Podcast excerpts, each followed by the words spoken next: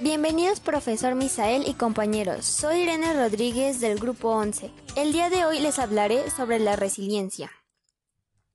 ¿Qué es la resiliencia? La resiliencia es la capacidad de hacer frente a las adversidades, los problemas de la vida, transformando el dolor en fuerza para superarse y salir fortalecido de ellos.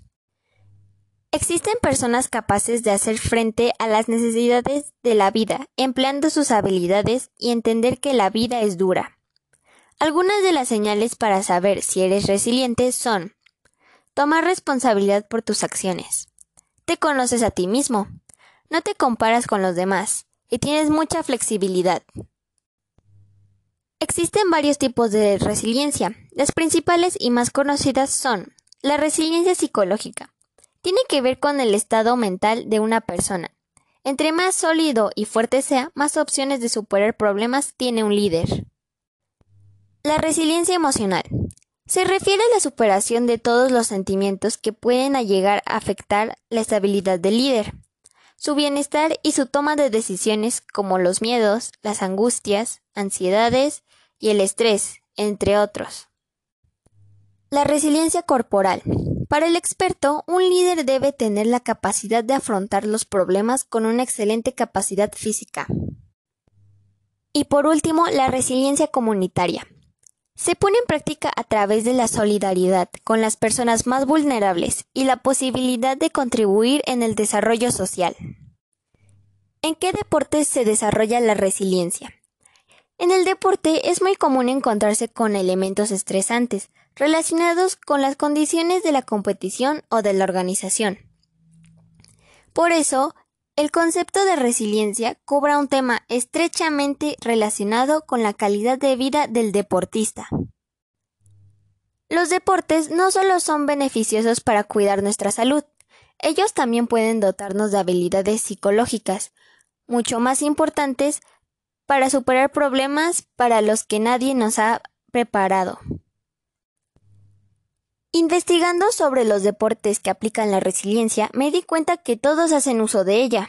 Por ejemplo, la natación. Con su práctica se fortalece el carácter de los niños ante las adversidades, tanto dentro de la alberca como fuera de ella. El tenis.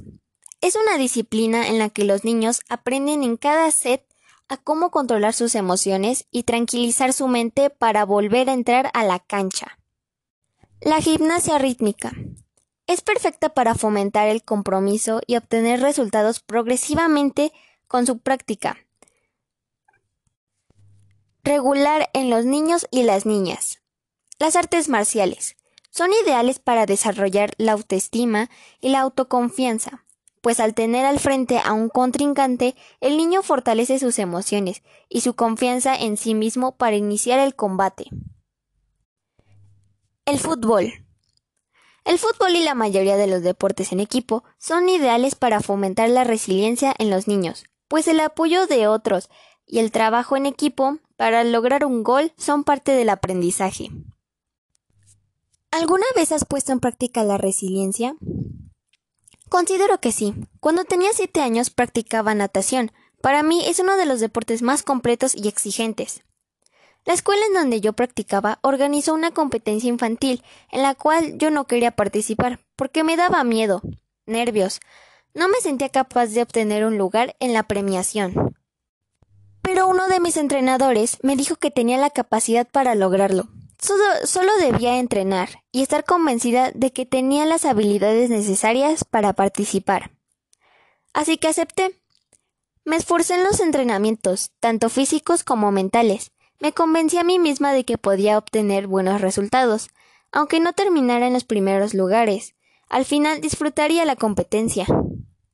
El día de la competencia me sentía muy nerviosa, pero segura de mí misma. El resultado para mí fue bueno, terminé en un tercer lugar. Y con ello me di cuenta de que sí podía lograr algo. Supe que podía lograr todo lo que se me propusiera. Para finalizar, no olviden que una persona resiliente comprende que es el arquitecto de su propia alegría y su propio destino.